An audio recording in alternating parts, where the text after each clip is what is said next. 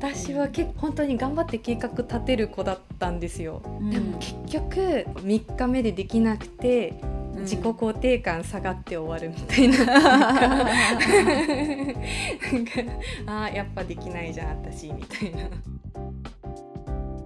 もっと工夫すればできるはずとかもっと頑張ればうん。そこに到達できるはずみたいな空気感が日本社会全体の風潮としてあると思うんだよね。だからそれが多分子供にもいやできるでしょみたいなちゃんと計画立てたらできるんだよみたいな納期までにちゃんとやら終わらせてねみたいななんかその、うん。その熱量で言っちゃう空気感が多分あると思う。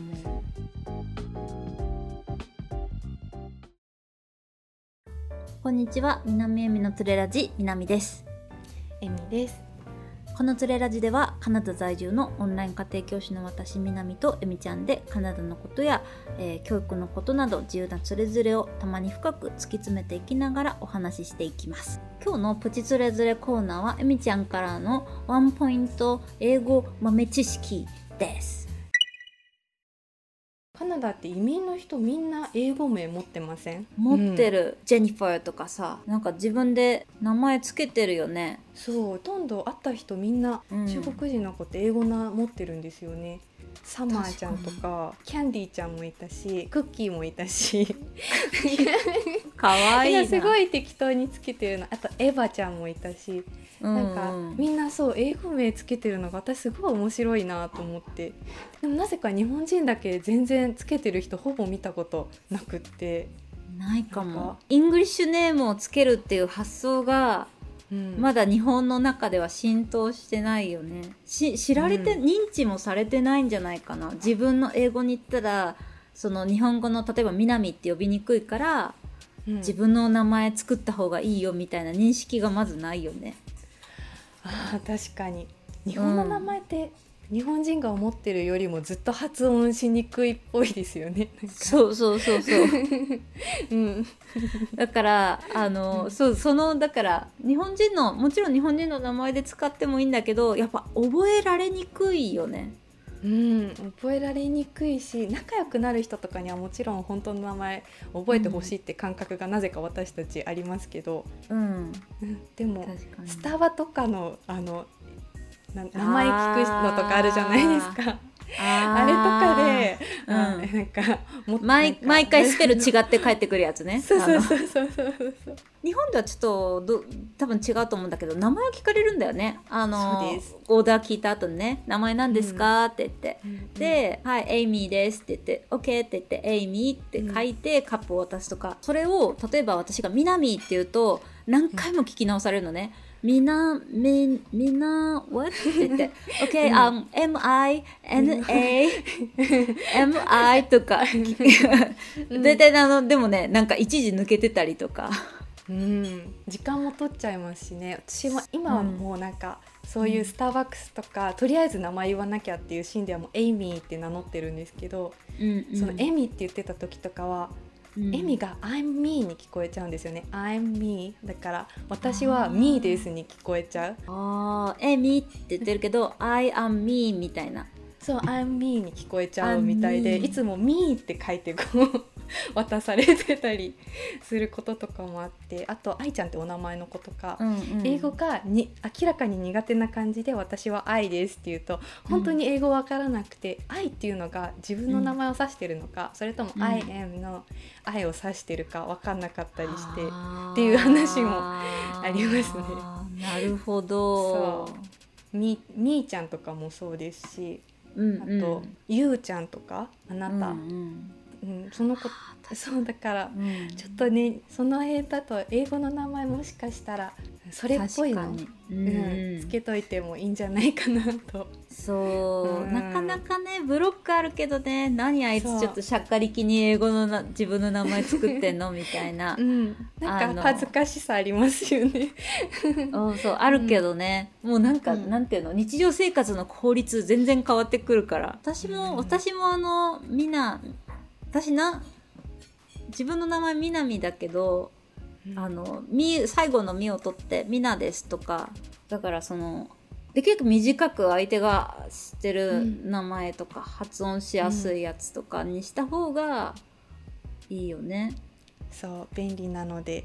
そうですね。でもぜひあのね英語で生活する英語圏で生活する前に知っておきたい知識だねはい。豆知識でした。豆知識でした。ありがとう、はい。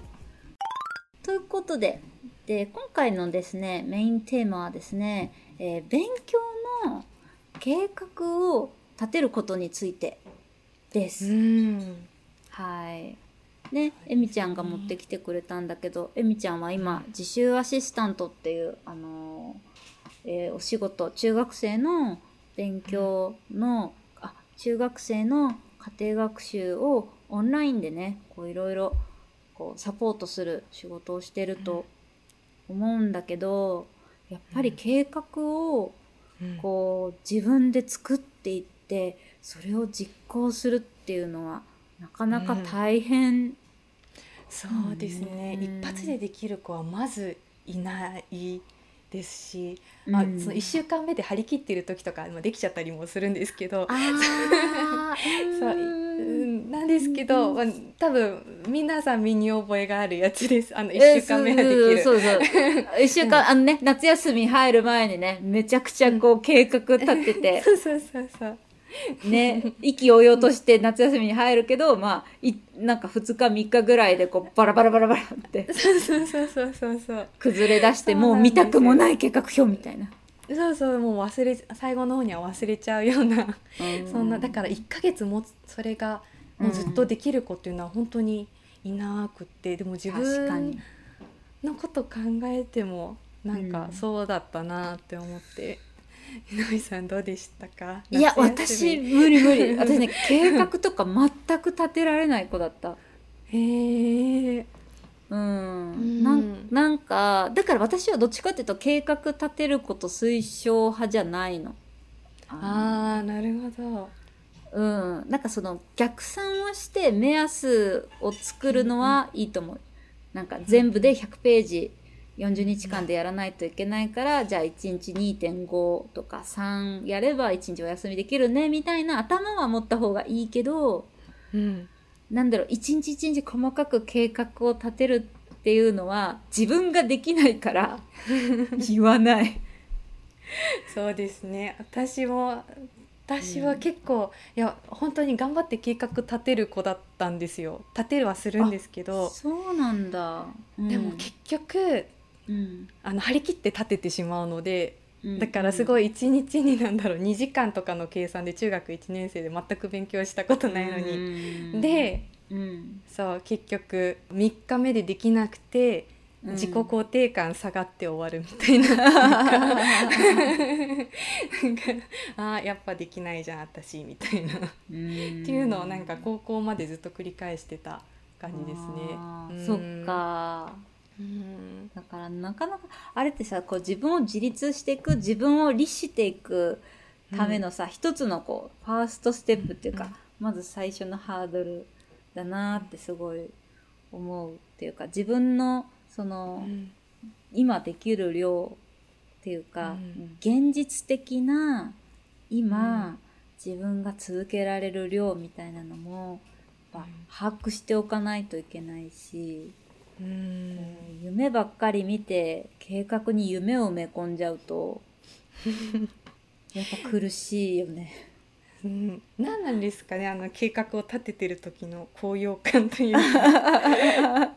えちょっと。南さんありませんか？私すごい楽しいんですよ計画立てるの。わかるわかるわかる。うん。なんかすごい自分ができる子になったような気持ちでこう、なんていうの、ちょっとあのハイになってるじゃないけどあのうん、そうで結局できなくて落ち込むっていうパターンが私は結構危惧しているというかあまりにもそういうパターンを経験しやすいというか、うん。なんか結局計画の立て方を教えられることってないからなんか、ううんんなんか自分はできないなって思うだけの結果になっちゃったりしてないうんかなとかって、うん、思ったり。そうだね。うんななんとなくさこうでもこううん。今のこうこう日本の子供たちの周りにある全体の流れとしてはもっと勉強しようみたいな、もっとこう勉強することで自分の変えよう自分の成績を上げよう成功しようみたいな。なんかこううん。こうなんだろうな。そこにこうもちろんそのなんていうの目指すべき方向をファーって見せるのはいいと思うんだけどそことそのそのこの現実とのギャップがあまりにもちょっと激しすぎるっていうか。そうですよね。あの YouTuber の方とかでも結構最近うん。多いじゃない、多いなって思うんですよね。こうなんうん。かすごい高学歴の人がこうしなさい、ああしなさいみたいな。もちろんいいコンテンツがたくさんあるんですけど、うんあうん。まりにもそのうん。なんだろうちゃんと勉強してみたいな、うん。なんかこうそうですねその空気感みたいなのが、大大丈夫かなというかなんかなんだろうすごい完璧主義っぽい空気感があるというか、その保護者の方とかとお話ししてても、うん。結構すごく完璧に、うん。その計画を実行できないとダメだみたいな、うん。なんかやり方も知らずしてっていうパターンが、ううん。んなんかね最近のもやりポイントなんです私の。たうんあそうだね。なんかそう確かにそう思うと今子供たちまの周りだけじゃなくてなんかこう、日本社会の全体のこううん。空気感として何か求められたものを100%できちんとお返しするっていうのが結構普通っていうのがうん。割と、そうん。そこに大きい影響を与えてる気がするなってこう。例えばさ、お金を使ってアマゾンでお買い物しました明日には届きますよって言われたものは着実に明日に届いたりするじゃない？で例えば、うん。ある宅配業者さんにこうこれうん。明後日までに送ってほしいって言って書いたら必ず明後日までに届くじゃない？あのもちろん地域にもよるけどうんそれをさきちんとこう頼んだものが100%のクオリティできちんと遂行されるっていうことが普通だから、えごごめん聞いてる人ってえそれって当たり前のことじゃないのって思ってるかもしれないけど、うん。こうわかんないけどわかんない。日本出てカナダに来ると私ねそれが当たり前じゃないのね全然。何回届いてないですけど電話をしたことか。あのね本当にねお金払ってるのに何回約束を破られたかわかんないの。なんか。そうエクスプレスって書いてあっても全然その日に届かないみたい。エクスプレスってあの速達であ高いお金払ってもなんか「えこれ普通のより遅くないですか? 」みたいな全然違う地域にいますとかそうそうそうそうそうそう。え、えオンタリオにいるんだけど、え、届いてないけどみたいな。あるあるあるなんか、不在票置いてるくせに、きちょうど昨日もあったけど、不在票置いてるのにデリバードって書いてあって、いやいやいや、うん届いてないし、みたいな。そうなんですよねなんかそう宅配に限らずそのスーパーの人がきちんとした格好をしてるとかっていうのもうん。きちんとした格好をして言葉遣いでお辞儀し,、してみたいなでうん。ちゃんと詰めてくれてみたいなのとかもなんか、そう。なんだろうそのなんだろうできるだけ早く回してあげるってその時間をロスしないようにとか。そうそうそうそう、うん。なんか1分1秒でも早くあなたの時間を奪わないために、みたいなうんこう日本のスーパーだったりコンビニのレジの人ってすごいこう、うんうん。プロ意識高いなっていつも思うのね、だからそのやっぱりその対差し出したお金の分の100%が返ってくるのが非常に当たり前な社会だなと思っていてでそれってでもその完璧に物がこう提供できてるのってそのシステムがいいっていうのもあるけどある程度その人海戦術っていうかその人がちょっと努力をしたり工夫をしたりして、うん。その毎回100%の完璧のクオリティを出してるっていう感じがあるから、そこをもう少し掘り下げていくとうん。もっと工夫すればできるはずとかもっと頑張ればうん。そこに到達できるはずみたいな空気感が、その全体日本社会全体の風潮としてあると思うんだよね。だからそれが、多分子供にも、うん。そのなんだろういやできるでしょみたいな。そこううちゃんと計画立てたらできるんだよみたいな。納期までにちゃんとやら終わらせてねみたいな。なんかその、うん。その熱量で言っちゃう空気感が多分あると思うの。そうなんですよね。なんかそれが当たり前というかそれがスタンダード。っていうかうん。大人になるための普通のことみたいに、な空気感をもうすごく感じちゃっててそう、うん。そうなんですよ。それそううん。あーってうん。で、うん。でもそこに結局は、うん。その社会がどうだって言っててもしょうがないというか結局はその子たちもそこに対応していかなきゃいけないそのうん革命派とかじゃない限りはその子たちはあれじゃないですすか。だからそうだうねん。結局練習させてあげたいなって思ってこうそのうん。自主アシスタントっていうサービスをしてるんですけどなうんんか、うんうんなそう何言いたいんだろうな。うん。でもこう、うん。ここで私はふと思うのその、うん。例えばうん。毎回そのちゃんと、うん。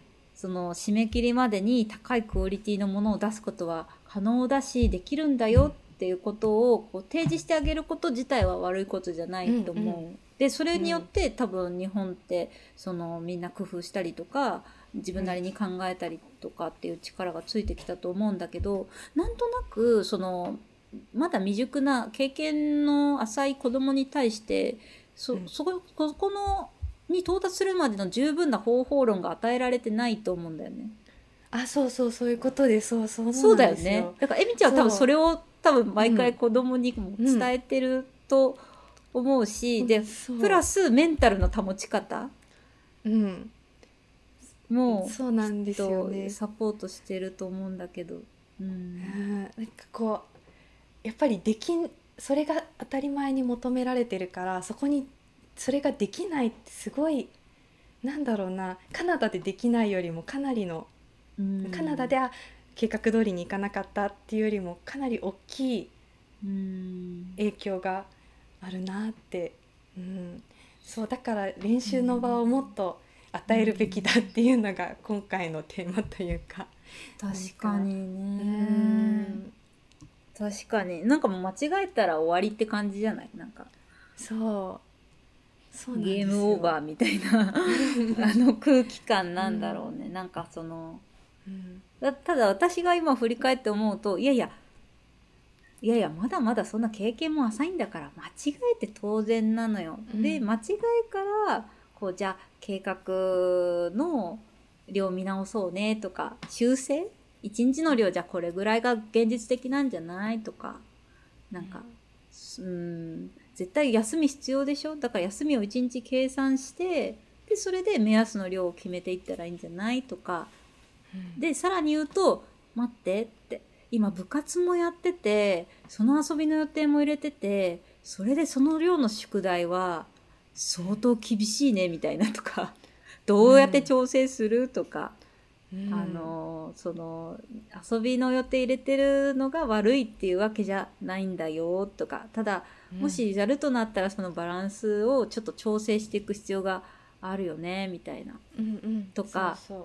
そうなんかその計画を立てるんだったら計画の妥当性とかもちゃんとそのいい面と、こうもっと良くした方がいいところとか、ちゃんと伝える人がやっぱ必要かなって。そうですね。うん。あと思ったのがうん。みみそういろんな中学生を見てて思ったのが思っみんな結構、うん。これがあったから計画ができなかったみたいなことをほぼ認識できてないんですよね。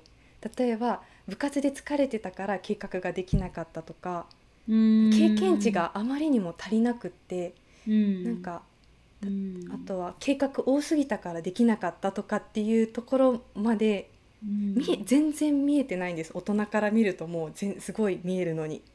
なんかその経験をゆっくり踏ませる余地とかっていうのそういうのって経験しないとわからないことなんですけどそういうのも無視して計画を立てなさいっていう風になっちゃってるというか、ん。そうだね、正直びっくりしたんです。中学生ここまでうん。なんか自分の周りが見えていないというかどうしてダメだったと、できなかったかちょっと考えてみようかって言ってその子すごくうん。部活すごいやった後に、うん。2時間の計画を立ててたからっていうのが、うん。もう完全に見えるんです。その子はいややる気が足りなかったからとかなんか言っちゃう、うん。うん。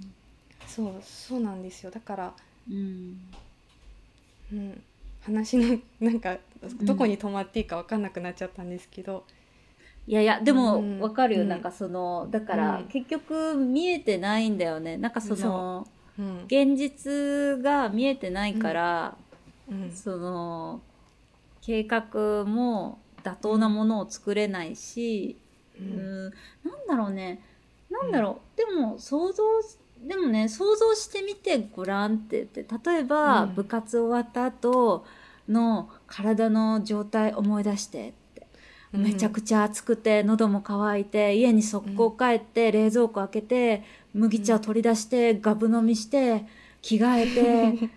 うん。あシャワー浴びるんだよね。シャワー浴びてうわあ疲れたって言ってベッドにバーンって転がってその状態でできることを考えようって言ってみたいな、ああすごい。いやでもなんかその想像力うん、ないまま計画立てがちですよね、もうそんな計画立てられないんだったらもう立てない方がいいよみたいな。って思っちゃう、ああなるほど、うん。私はけその経験を誰かがうん。こうサポサポートじゃないけどその週に1回ぐらいそれをこう振り返る機会を作って結局なんとなくうん。自分の実力というかを知ろうっていうのが結構大きなテーマなんですよね。ああうん。もうえみちゃんみたいな人がいたらもうぜひお願いします、そっか、よろしくお願いします みたいな、もうそううん。もうそんな人がいてくれたらね私ももう思い出したら、私が子供時代の私はえみちゃんにお願いしましたよ「えみちゃんお願いします。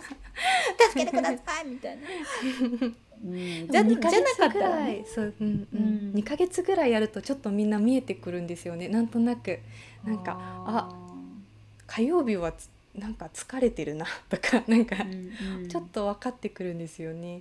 うん。そうだからうん、なんかこう計画立てましたできませんでしたって終わらせるんじゃなくて、うん。なんかこうその親御さんと一緒にやる場合とかなんでできなかったのかとかっていうのは、まあ、面倒くさいんですけどうん。なんかちょっとずつでもその子の意識に上げてあげると、うん、なんかできるようになってくるなっていう、うん、なるほど、ん。そっか。だから何曜日は体調が悪かったとかそういうことも覚えてないわけだもんねいちいちうん。きっと、そうそうなんですよ。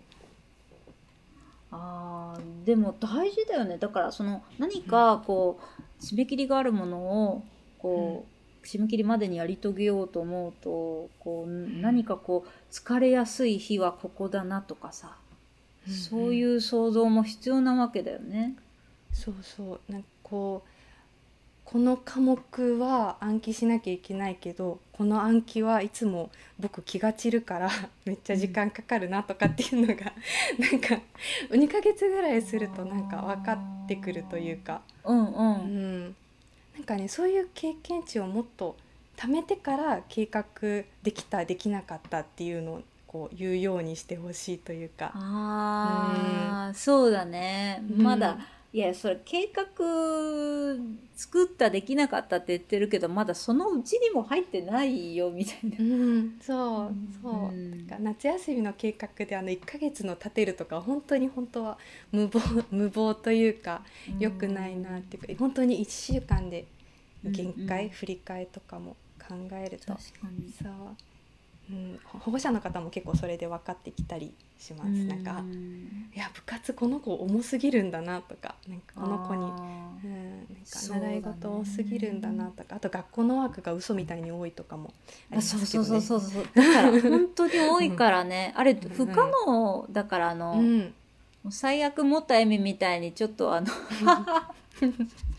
確信犯であの何か「あ忘れちゃいました」みたいな。すいませんって言って踏み倒すのもありだし、もう最近答え移しちゃいなっていう方針に切り替えてます私は。どうしてもできない子は。うんうんうんまあうんそれが良きかあれかはまあ別として、でも現実的に今の子たちがその部活もやって、まあ家のこともやって宿題もやってとか考えると、い。やちょっと無理かなって量あるもんね普通に。普通にキャパ全然足りてないんですよね 時間と体力と。ううん。ん、そう。そう。まあね、うん。そう思うとねなかなかちょっと柔軟にやっていくっていうことを覚えるっていうことも一つのね考えではある。うん。うん。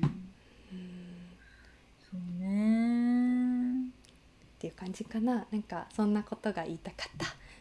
うん。うん。確かに、素晴らしい。でもそうだね。なんかそのうん。YouTube のさいろんなことをわーっていう動画あるけど、もう話半分に、あの自分の現実をこうちゃんとうんうん。見てほしいなってそうそう。んですよね。うん。そうそう。自分のね中の体調とか考えとかに向き合うっていうことがやっぱ一番スタンダードっていうかベースになる部分だから、そう。うん。そうですね。あとやっぱスマホを触りすぎちゃうっていう相談がとても多いんですけど なんかでもね蓋開けてみるともう帰って何もできないから、うん。もうそれやるしかないって子もいたり、うん。するんですよね。なんか。そうだうね、ん。唯一のね逃げ場だったりとかするからうん。こう必ずしも私も相談受けたことあるけど、もしその子の逃げ場になってるとしたら、そのスマホ取り上げるのはちょっと待った方がいいかなみたいな、うん。うん、とかもあるのでちょっとその辺慎重にならざるを得ないかなっていう。う。ん。学校大変で部活大変で。うんうん。もう本当に家帰って気力なんか全然ないからスマホ触っちゃうんだけどやっぱりその保護者の方から見たその姿はすごく、なんだろううん。だらけてるように見えちゃってみたいな。のとかもあのそうなんかねそ自分で観察してるうちに保護者の方もその子も分かってくるから、そうそうだね、か観察計画の前にちょっともうちょっとあの、うん観察というか 現実を見てやってほしいなと。そうだね、うん。いや普通にだって会社員で仕事してる人で考えたら学校っていうまずうん。8時間勤務のところに行って、そこから帰って残業とかしてるようなもんだからね、うん。部活やったらダブル残業みたいな。そうですよ本当に。それを毎日こなせるっていうことの方が非現実的であるっていう。うんうんこともやっぱ考えとして一つあるのでうん。うん。それを踏まえた上でそうだね。ちょっとその辺のバランス体力的なものと精神的なものと、なんかと現実をこうすり合わせるっていうのは、ううんん、逆にそれがうまくいくためのこう一つの冷静な見方ではある。そうですね。その辺の観察眼を身につけてほしいなと思うのでした、ねえ、いやうん確かにそうだわ、うん。うん、えー非常に勉強になる話でした。あありがとうございました。はい。いい感じの時間ですね。はい、いい感じの時間ですね。今日も皆さん、あの、長い間お話を聞いてくださって、長い間？長い時間お話を聞いてくださって、ありがとうございましたありがと。うございましたはい、今話している私ともたえみちゃんは、えーオンライン家庭教師サービスの学ぶテラスでも活動しています。えー、もたえみちゃんは小学生に英語をメインで指導していますが中学生向け今日お話ししたようにあの自習アシスタントサービスもされていますなかなか机につくことが難しい成績なんとかしたいけど自分でどう計画を立てていいかどう勉強していいかわからないっていう子向けに計画を一緒に立てたり Zoom でつないで一緒に勉強したりさらにその計画をこう毎週こう見直したりだったりっていうすごく理想的な見守るスタイルの家庭学習サポートサービスをしています。で1週間からの体験もあの会員の方はできるので概要欄からぜひ詳細をチェックしてみてください。お願いしますはい、で今喋ってる私南はですねえ学ぶテラスでも活動しつつ SNS のアイコンイラストを作ったりオリジナル T シャツを作ったりしているのでそちらも気になる方はぜひチェックしてみてください。で、ポッドキャストを聞いている方はぜひサブスクライブ、またコメント付きのレビューもぜひぜひぜひお待ちしています。YouTube の方はチャンネル登録、いいね、コメントお待ちしています。Twitter でも、えーワイワイ騒いでいるので、ぜひ遊びに来てください。ということで、今回も聞いていただいてありがとうございました。ありがとうございました次回も日本時間の夜18時からあ木曜日ですねさっき先週うん木曜日って言ってなかった気がする、日本時間木曜日18時からお会いしましょうはいさようならさよなら。